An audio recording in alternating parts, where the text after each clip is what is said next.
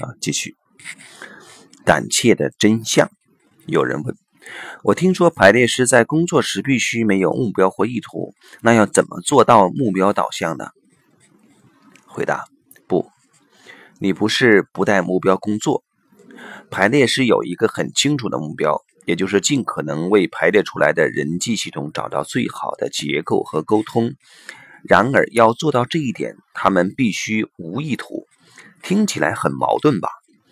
这种无逻辑的程序在西方文化中常遭受怀疑，因为我们经常把无逻辑和无效率画上等号，但这是错误的。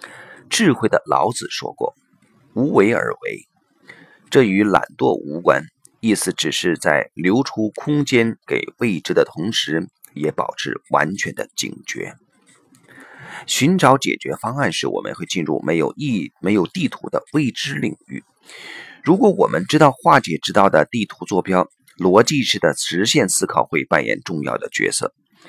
但在排进行排列的时候，不管你看过几次极其相似的案例，你仍然不知道坐标是什么。想从过去的例子找出解决方案，和尝试以台北市地图找高雄的路没有两样。进行排列时，目标导向的态度与优秀神枪手的技术很像。他瞄准目标，等着看射出的这一枪如何。但如果他想要射出完美的一枪，他会很紧张，手会乱动。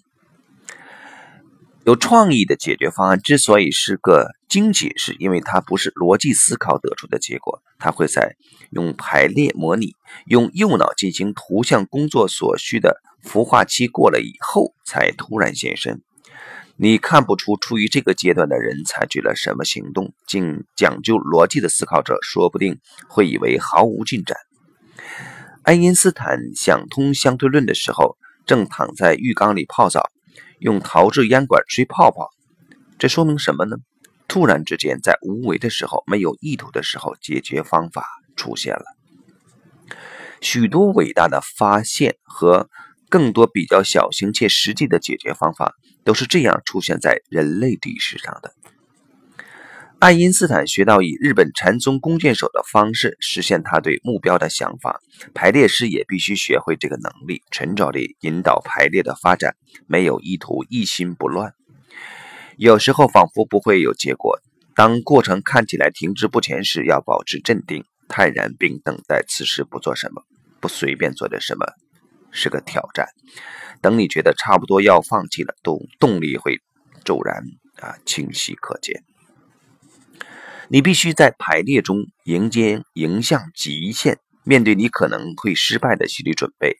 成功和失败，你都必须同等接受。这无法用学的，但一定会随着经验成长。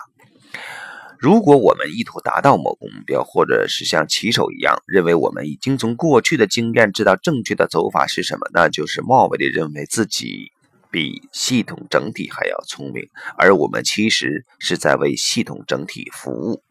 也就错过了最根本的核心。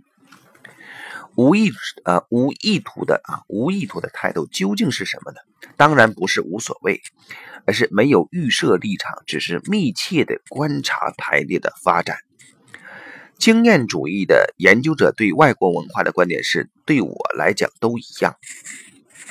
他们指的是这句话最正面的意思，而我们的态度和他们一样。排列师不是冷漠，而是认为不管出现什么动力都一样成立。排列师面对的是一个严苛的挑战，他们必须很了解自己，也必须发展出足够的觉察力，包括向内及向外的，这样他们才不会自动地反应去赞同或反对什么。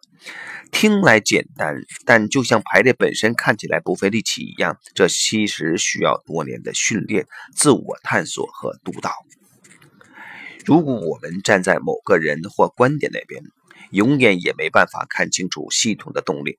我们会通过预设好的过滤镜来看所有事情，那会很容易被引去支持单一利益，或是发现自己被某一个特别戏剧化的问题弄得盲目了。系统动力的运作是隐形的，就算你有最好的意念，也无法勉强它现身。真相是胆怯的。必须以尊重和谨慎来对待它，否则你会把它吓跑。这种审慎处理案主问题的态度也叫做现象取向，因为你不是按照一个概念或计划来进行的，每一个片刻你都随排列当场揭示的动力前进。如果动力不明，排列师可以用几种不同的变化来测试，但化解问题的渴望必须来自提出问题的案主，而我们必须谨慎考虑，所以我们才会问：如果你想要的解决方案出现了，到底？会有什么不同，或者怎么样才能让你具体的知道明天你的问题是不是消失了？在最近一场企业排列中，一位主管滥用自身身为律师的权利，他的老板勃然大怒，想要解雇他。结果发现，这个人做出此举并非自大狂傲，而是为了公司好。虽然方法很冒险，他的本意是想让公司避免损伤。如果我们心里赞同，呃，这显然有道理的丑行，就无法理清这人处理事情的方法，其实对整间公司很不利。不隐匿得到的信息，有人问。当排列结束啊，回到工作上时，我该怎么做呢？现在我知道某个问题的解决方案看起来像什么，但我同事不知道，这不会造成新的问题吗？回答：最重要的是别按下加速键。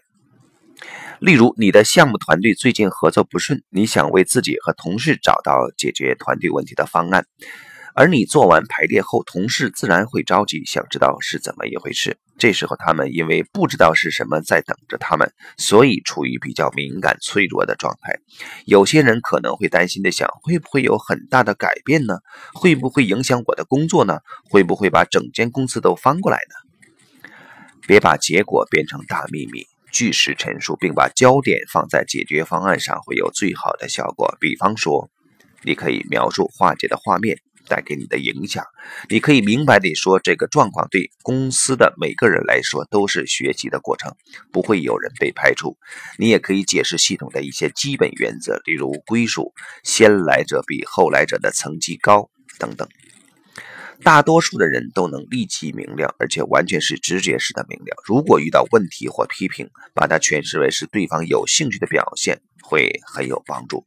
不要不理睬他们的质疑或嗤之以鼻，或是遇到特别感兴趣的人，你可以介绍他们参加研讨会，或者在公司内部安排排练。如此一来，排练会逐渐失去神秘感，公司里的人会看见他真正的样子，一个宝贵的工具。不过，请特别注意，以上所说的是与商业有关的排列。如果是个人的问题，就把注意力集中在你内在的过程吧。如果把它变成聊天的话题，你会拔掉你力量来源的插头，那你体验到的一切会衰减。所以最好不要说。如果非说不可，就保持精简，只讲事实。你可以描述外在的过程，但别说起你私人的过程。良好的平衡终究比奸诈好。有人问。你提到，要是大家都注意系统的平衡，对公司是好的。可是，当我看着这世界，我认为取得胜利的不是公平，而是残酷无情的剥削。施与受的平衡，难道不是白日梦吗？回答：啊，你不能只看短期。平衡是更高的原则，但它需要时间。大自然的法则会让我们看到平衡，摆锤总是会摆回来。不会因为它刚好停在我们最爱的那一边而停止摆动。这个原则你到处都可以看到，不管是人类的生活还是大自然，我们的生活问题，啊，就是个直接的；我们的生态问题啊，我们的生态问题就是个直接的证据。凡是自然资源被过分剥削，人类获取太多的地方，都为回归平衡付出极高的代价。人类的心智很难接受这个简单、普遍存在的平衡原则。他认为自己很聪明，耍了诡计，先享受后付款。现在行个险招啊，你将得到永远的胜利，但这根本是错觉。我们以为我们可以只拿走、只享受，把账单留给别人，也就是输家去付。但我们能做到的，顶多是拖延。总有一天，你要支付更高的代价啊，包括福利。我们在全球化的过程中已经得到了严厉的提醒，在这个世界上，不管你把文明的垃圾丢在哪个地方，你都不可能不受影响。富裕的国家如美国，赋予自己消耗世界四分之一资源的权利，花钱让自己不用减少废弃物。然而，当臭氧破洞、气候异常迫使美国人的生活质量下降，这对他们又有什么好处？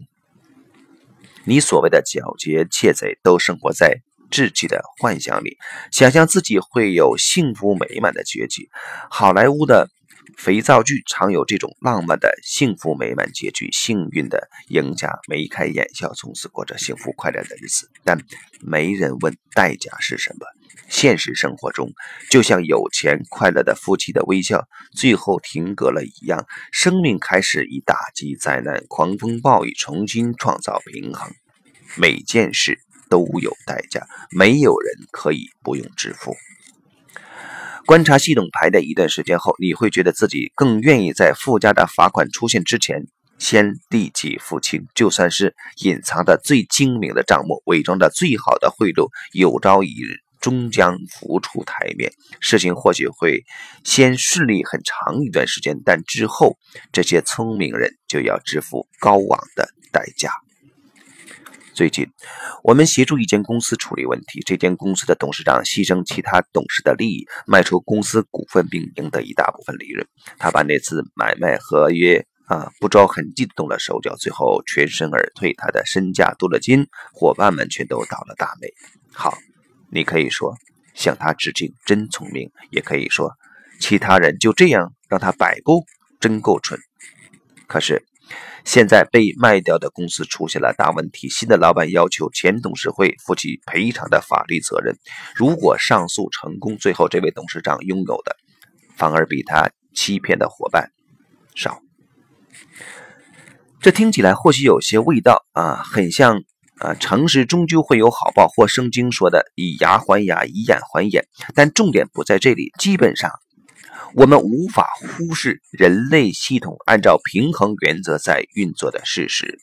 如果你选择不相信，最后你伤到的会是自己；如果你承认它，有一天你会更加成功。